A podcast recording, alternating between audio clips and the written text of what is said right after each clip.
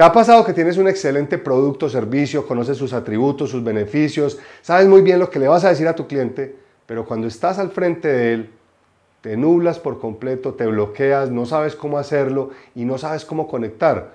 Así que si te gustaría saber cómo hacer presentaciones efectivas de ventas, este episodio es para ti. Bienvenidos a Ser para Vender, un espacio para formar vendedores funcionales desde tres enfoques, lo que eres, lo que piensas y lo que haces. Soy Andrés Botero y quiero agradecerte por acompañarme el día de hoy porque estás a un paso de transformar tus ventas. He creado este espacio para mostrarte que el 80% de las ventas dependen de ti y que si le tienes miedo a vender, no sabes cómo hacerlo o quieres mejorar tus habilidades, te entregaré herramientas en cada episodio para que lleves tus resultados a otro nivel y te conviertas en la persona a quien tus clientes quieren comprarle.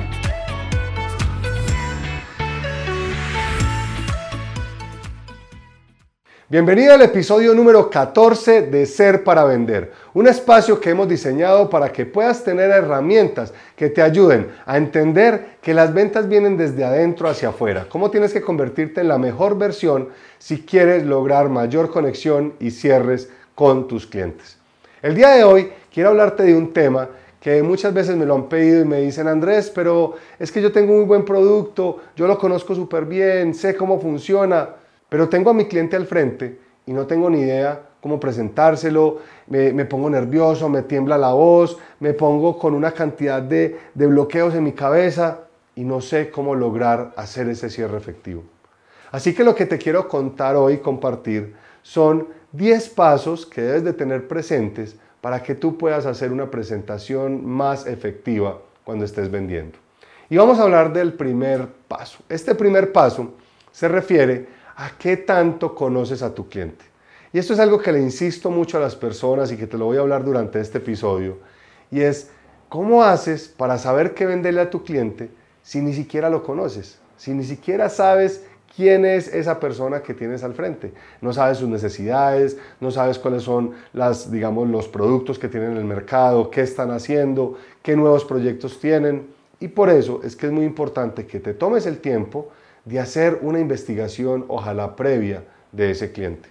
¿Y esto en qué consiste? Y es que tú puedas tener la oportunidad que si ya sabes quién es el cliente con el que te vas a reunir, pues hoy en día las redes sociales, internet, toda la, pues la página de la empresa, hay muchas herramientas en las que tú te podrías meter para indagar qué premios han ganado, qué nuevos productos están lanzando al mercado, en qué mercados están, si de pronto hay forma de conseguir en qué países están, pero con algunos problemas, cuáles son los mercados en los que quisieran entrar. Toda esa información que incluso podrían ser hasta números y estadísticas que puedas encontrar en la Cámara de Comercio y en otras fuentes que puedan estar allá afuera. Adicionalmente, sería muy bueno que tú pudieras conocer un poco más de la persona con la que te vas a reunir. Entonces quiero que sepas que hay algunas redes sociales como LinkedIn, como Facebook, como Instagram, que a ti te permite conocer un poquitico de esa persona con la que te vas a reunir. Conocer cuáles son sus gustos, si monta fotos en paisajes, si monta fotos haciendo alguna actividad, si lo que monta son muchas fotos con su familia, pues quiere decir que es una persona muy familiar. Si es una persona que en el día a día está montando contenidos de valor, entonces tú te puedes ver algunos de esos videos de la persona, algunos de los aprendizajes, qué conceptos y qué ideas tiene, porque toda esa, digamos, bolsa de herramientas te va a servir en el momento que estés con esa persona, no solamente para conocer más del cliente, sino para conectar, para un paso que vamos a hablar ahora más adelante, que es romper el hielo. ¿Cómo logro esa conexión? Porque de lo contrario, lo único que vas a ir a esa cita es hablarle de qué se trata tu producto, tu servicio. Y tienes que entender que el 87% en promedio de las decisiones de compra las tomas el cerebro límbico, que es el emocional. Entonces, si tú no estás generando emociones en esa cita, va a estar bien complejo que puedas tener éxito. Entonces, ese primer paso es conocer a tu cliente. Vámonos para el segundo. Durante toda la conversación, una de las cosas que yo le pido siempre a las personas de ventas y que lo hago yo es tratar de evitar en lo máximo que tú tengas un computador abierto, que tú tengas incluso hasta una tablet cuando estás con el cliente, porque esa persona de forma inconsciente puede sentir que tú no le estás poniendo atención. Cuando tú estás aquí en el computador, así sea que estés tomando, digamos, nota, pues el cliente puede sentir que tú estás en otra actividad. Por ejemplo, yo uso mucho la tablet, pero la forma como pongo la tablet es para que el cliente la vea. La pongo encima de la mesa de manera que él vea que yo estoy tomando nota y que no estoy en otras cosas o navegando, chateando o cualquier otra actividad. Pero si de verdad tú quieres tener mucho más eficiente en esa actividad, puedes usar un cuaderno, volver a lo tradicional. Entonces, mientras tú vas tomando nota, ese cliente se va a interesar más. De hecho, hay una técnica de cierre que se llama la técnica de la libreta, y es que cuando tú le dices al cliente, señor Juan, mira, pues gracias por recibirme, eh, gracias por su tiempo, la idea de la reunión de hoy es que podamos hablar de este y este y este tema, así que para que podamos iniciar y yo poder entender si el producto que nosotros tenemos o el servicio puede servirle a lo que ustedes están necesitando, yo quisiera hacerle algunas preguntas y quisiera saber si está eh, de acuerdo con que usted me pueda ayudar con esas preguntas. Cuando tú le dices eso, el interés del cliente aumenta, porque él dice, ah, me va a hacer preguntas, entonces yo tengo que ser mucho más inteligente en lo que yo voy a conversar. Entonces empiezas a tomar nota y lo que dices el segundo paso es estar atento a esas señales o temas que ese cliente te va a decir. ¿Por qué? Porque si tu cliente te está hablando todo el tiempo de, no, es que para nosotros la exclusividad es muy importante, es que nosotros tenemos productos exclusivos, es que los proveedores con los que trabajamos son, producto, eh, son proveedores muy exclusivos y que tienen estas características, entonces lo que tú vas haciendo es que vas tomando nota de esa exclusividad y cuando tú presentes tu propuesta o cuando le empieces a presentar tu producto o servicio, tienes que meter la palabra exclusividad todo el tiempo. Porque con eso la persona que va a decir, ah, este es de los míos, está conectado con mi necesidad. Entonces, cualquier minuto que tú te despistes, que tú te desconcentres, que estés pensando en el paseo del fin de semana, que estés pensando en el problema que tienes con tu familia, eso te puede desconectar de la reunión y te puedes perder información demasiado valiosa que te puede servir para hacer un cierre. Entonces, si la persona te está contando sus dolores, si, si te cuenta cuáles son sus preocupaciones, toma nota de eso. ¿Cómo se llama su hijo? ¿Cómo se llama el perrito? Toma nota de eso, porque todo esto te va a servir para conectar con ese cliente y sobre todo poder romper el hielo. Vámonos para el tercer paso. Y esta es una palabra que su origen es del idioma francés que se llama generar rapport. ¿Y qué es la generación de rapport? Es, eh, en, si tú lo traduces, digamos, del francés, significa generar cercanía. Y el rapport, que en Colombia y en muchos países latinos lo llamamos la técnica del espejo, es haz de cuenta que el cliente que tienes al frente es un espejo y que todos los movimientos que ese cliente está haciendo, tú los estás imitando. Entonces, ese cliente, si es una persona que mueve las manos continuamente, que te habla con un tono de voz alto, pues trata de que tu tono de voz sea un tono alto, que sea una persona que donde tú le muevas también las manos. Si es una persona más tímida, más tranquila, más pausada, entonces tú puedes utilizar un lenguaje más pausado con esa persona. Si es un cliente que te habla mucho de protección del planeta, que están en temas de energías renovables, que están muy preocupados con el tema del calentamiento global, pues trata de meter dentro de tu presentación, si por ejemplo tú vendes productos que están muy en esa línea de cuidar el planeta, pues mete todas esas palabras dentro de la presentación. Entonces, generar el rapport es cómo yo me conecto con el idioma que habla esa persona en su tonalidad de voz, en las palabras que habla, en sus expresiones, en cómo está sentado, cómo se mueve. Todo ese tipo de cosas van a generar un mayor rapport con esa persona. Y eso inconscientemente va a sentir que tú eres de los suyos y va a decir, ah, este es de los míos, tan querido. No sé si te ha pasado que muchas veces estás con una persona que conociste y empiezas a conversar y empiezas a hablar y tú dices como, te, te volteas donde tu esposa y le dices, ay amor, este me cae como tan bien, es como tan querido. ¿Es por qué? Porque generaste un rapport y generaste una conexión donde dice, este es de los míos, me cae bien. Y eso es lo que tú tienes que lograr con tu cliente, que tú le caigas bien, porque lo que estás buscando es una generación de una confianza, de una relación que dure en el largo plazo. Entonces, vámonos para el cuarto paso. ¿Cuál es el cuarto paso? Se llama romper el hielo. ¿Qué pasa cuando tú llegas a una reunión y le dices, hola, ¿cómo está? Mucho gusto, mi nombre es Andrés. Eh, mira, entonces nosotros lo que hacemos es esto, esto, esto, esto, y hacemos esto. Debes de tratar de generar alguna conversación previa que te rompa el hielo. Entonces, si tú ves que tiene muchos trofeos eh, en la oficina, pues tú te sientas, eh, señor Juan, mucho gusto, mi nombre es Andrés, gracias por recibirme. Eh, muy contento de estar aquí con ustedes hoy y estaba viendo que tiene muchos trofeos, le gusta muchísimo el deporte. Ah, sí, claro, ay, ¿y qué deporte practica? Ah, tal deporte, ah, no le creo. Ah, ¿sabes qué? Yo también jugaba ese deporte. ¿Y en qué posición jugabas? Ah, no, ah, qué bien, súper. Ah, qué bacano, no, pues y veo que te iba súper bien con todos los trofeos que tienes. Y ya comienzas con la reunión. O puede ser como, oiga, señor Juan, ¿sabe una cosa? Lo quiero felicitar porque impresionante la atención de las personas acá en su empresa. Desde el portero que me recibió, qué persona tan amable. La secretaria, después la persona auxiliar. De verdad que lo quiero felicitar porque increíble la atención de las personas. Ah, hombre, no, muchas gracias. Sí, sí, me lo han dicho mucho. Eh, y pues la verdad sí nos esforzamos mucho porque nuestros empleados conecten con nuestros clientes. Entonces, ese tipo de cositas para que no entres de una. Eso es como querer tú llevarte a la cama a la persona con la que acabas de salir y ni siquiera le has preguntado su nombre. ¿sí? Entonces, trata de conectarte un poquitico más con la persona, de generar esa sensibilidad y vas a ver que puedes generar un resultado mucho más poderoso. Vámonos para el paso número 5 y es cómo identificas el estilo de comunicación de tus clientes. Entonces, cuando hablamos entonces, cuando hablamos del estilo de comunicación de los clientes, lo primero que tienes que entender es que todos compramos de una forma diferente.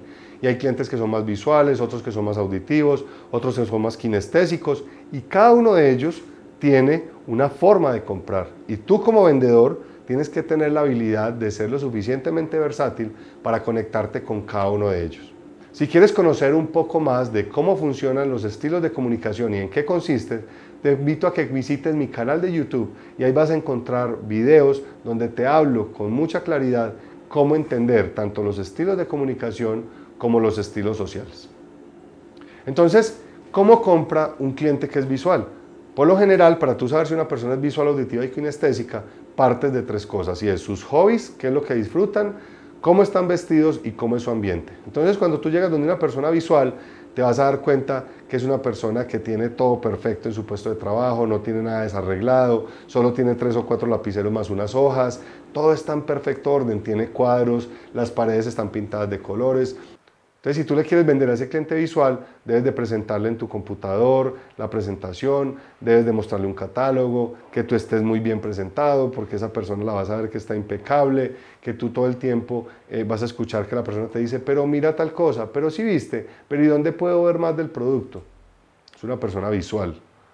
Ahora, una persona auditiva le debes de contar historias, porque una persona auditiva le gusta la música, le gustan los conciertos, le gusta que le cuenten historias, que les conversen. Entonces con ellos funciona muy bien el tema de los testimonios. Entonces debes de usar testimonios de otros clientes, contarle historias cuando tú estés presentando tu producto o servicio. Entonces, ese tipo de clientes auditivos es el que te va a decir, pero entonces contame cómo funciona este servicio, pero vení, escúchame esto, pero si me podrías decir cuáles son los materiales de este producto para yo saber cómo funciona. Eh, ¿Me podrías explicar esto? Y muchas veces lo obviamos y somos como cortantes, como, ah, no es esto y ya. No, si esa persona te está pidiendo eso es porque es auditiva y quiere escucharte toda la historia. Hay personas que son más kinestésicas, que son muy del tacto, entonces te están abrazando, amasando, siempre quieren como estar en contacto contigo, que tú le pases el producto y tocarlo. Entonces un kinestésico nunca te va a comprar en un colchón en un almacén donde le digan no sentarse, porque él necesita brincar, sentarse, que la pareja se le siente al lado, que él brinque para ver si la pareja lo siente, etcétera, etcétera. Entonces, en ese quinto paso debes de conocer muy bien cuál es el estilo de comunicación de tu cliente para saber tú cómo te conectas con él. Y lo más seguro es que si tú eres más auditivo, prefieres escuchar este episodio en Spotify, en Apple Podcast, pero si eres más visual, lo más probable es que vayas al canal de YouTube y lo quieras ver ahí. Entonces, es muy importante que tú empieces a entender cómo funciona esta mecánica de los estilos de comunicación y que todos compran diferente. Vámonos para el paso número 6 y es muy similar a lo que acabamos de hablar, pero se llama conocer el estilo social de tus clientes. ¿Por qué? Porque hay clientes que son más afables, entonces yo los llamo los corazones con patas. Y no, es que te quiero mucho, tú eres súper especial. Y hay otros que son personas un poco más emprendedoras. Hay otros que se llaman las personas expresivas, que están muy pendientes de innovación. Son lo que llaman los gringos los early adopters, que son como los adoptadores tempranos. Eh, o posiblemente tú estás eh, con un cliente que es un cliente analítico, que es una persona que es muy cuadriculada y que va al detalle, casi que ni permites que tú lo saludes. Si tú quieres conocer un poco más acerca de los estilos sociales y cómo venderle a cada uno de ellos, puedes ver este episodio en mi canal de YouTube y ahí te voy a dejar un video donde nosotros explicamos cada uno de esos estilos sociales y cómo tú puedes venderle a cada uno. Entonces, si tú quieres tener más éxito cuando haces las presentaciones de ventas y empiezas a conocer tu cliente, a estar atento a las señales, a generar rapport, a romper el hielo, entiende su estilo de comunicación, su estilo social, empieza a tener un mayor impacto en eso que tú estás presentando con tu cliente. Vámonos para el paso número 7. Y este es un paso que me gusta mucho que se llaman las preguntas de descubrimiento. Y era como te lo decía al inicio, y es si tú no tienes ni idea qué es lo que tu cliente quiere, pues ¿qué le vas a vender? Entonces las preguntas de descubrimiento son preguntas que tú haces para que tu cliente te diga lo que está necesitando, cuáles son sus dolores, se confiese contigo. Entonces, en esas preguntas de descubrimiento tú vas a empezar desde lo general hasta lo más específico. Si yo te fuera a vender capacitación o formación, yo empezaría desde lo más general. Y es, hey, señor Juan, te hago una pregunta. ¿Y ustedes normalmente cómo tienen estructurado su plan de formación? Ah, no, pues que lo tenemos de esta forma, de la otra. Ok, y normalmente tienen un presupuesto asignado para eso. Ah, no, que sí, o no, no, no tenemos. Ok, ¿y por qué no han tenido de pronto un plan de formación definido? ¿No es algo importante para ustedes? Pues la verdad es que nosotros en la formación como que no le paramos muchas bolas, no sabemos si eso es como tan relevante. Ok, entiendo. Y usted sabía, señor Juan, que si usted no tiene un equipo formado y con toda la estrategia de entrenamiento, podría estar perdiendo hasta un 20% de sus ventas. Ah, no, no tenía ni idea de eso. Sí, señor Juan, mira, hicieron un estudio en Estados Unidos que mostró esto, esto y esto. Después, yo ya me voy volviendo más específico. Señor Juan, y digamos en ventas, por ejemplo, ¿usted le gustaría entrenar a su gente en ventas? ah, pues sería interesante, bueno, ¿y cuántas personas tiene en su equipo? ¿Y en qué ciudades? ¿Y qué, cómo podríamos hacer la propuesta? ¿Y cuántas sesiones? Y empiezo a entrar más acotado en detalle. Vámonos para el paso número 8, y es, una vez yo entiendo esas preguntas de necesidad, yo entiendo cuál es su dolor, yo le digo mucho a las personas que van a mis entrenamientos, cuando tú identificas cuál es el punto G de tu cliente, que es ese punto que tú tocas y el cliente te dice, uy, ni me hable de eso, que mejor dicho es una pesadilla, no, yo necesito eso urgente entonces, tú vas y presentas tu producto o tu servicio basado en esa necesidad. Entonces, si la persona te está diciendo, no es que yo la verdad quiero es formación en ventas y yo quiero que tener un equipo mucho más empoderado, que podamos tener mejores objetivos de ventas cumplidos, pues tú no le vas a ir a hablar de la formación que tienes en liderazgo, en trabajo en equipo, porque es que estamos hablando de ventas. Entonces, háblale específicamente, y yo le digo siempre a los vendedores, Evita querer vender el portafolio a la primera. No tienes que vender todo tu portafolio. Enfócate en cuáles son las necesidades que tiene el cliente y presenta tu producto o servicio con base en esas necesidades. Vámonos para el paso número 9, que es el cierre. Y muchas personas piensan que el cierre es un momento específico de la venta. Pero es que resulta que el cierre es el resultado de que hayas hecho los ocho pasos anteriores. Entonces la gente me llama, Andrés, es que necesitamos capacitar a mi gente en ventas y sobre todo en cierres porque es que no están cerrando.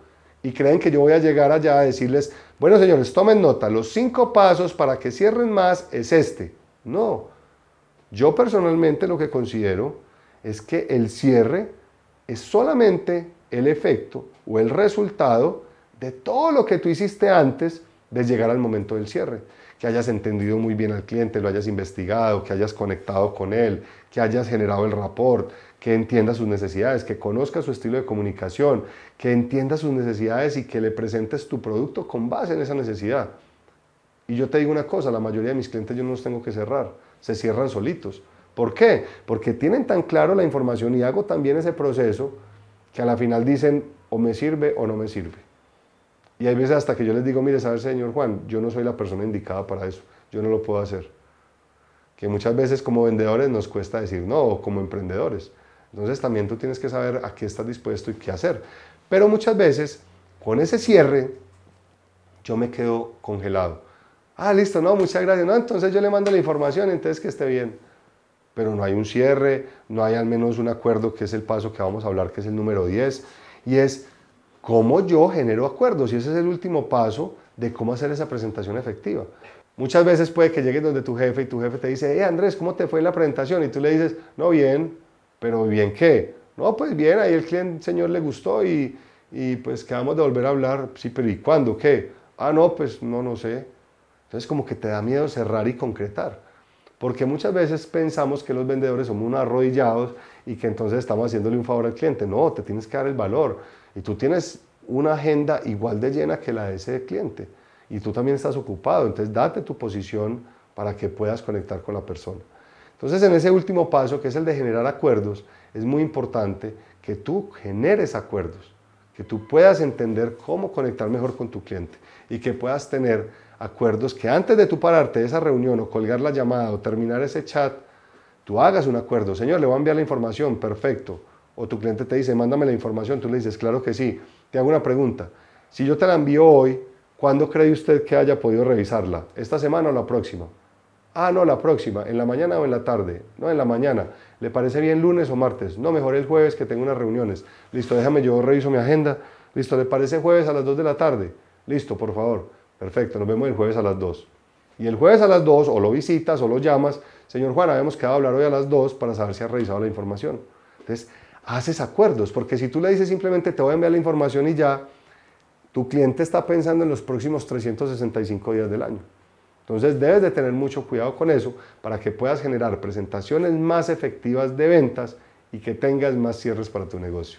Si quieres aprender cómo duplicar tus cierres en menos de 30 días, te he dejado un enlace en la parte de abajo para que entres a una clase completamente gratuita donde te voy a llevar por el paso a paso y lo que debes de hacer para que seas mucho más poderoso y te conviertas en un cerrador invencible y que puedas ganar más dinero. Es completamente gratuita, solo le das clic y apenas le das clic te inscribes y puedes entrar inmediatamente a la clase, así que te invito a que lo hagas ahora mismo.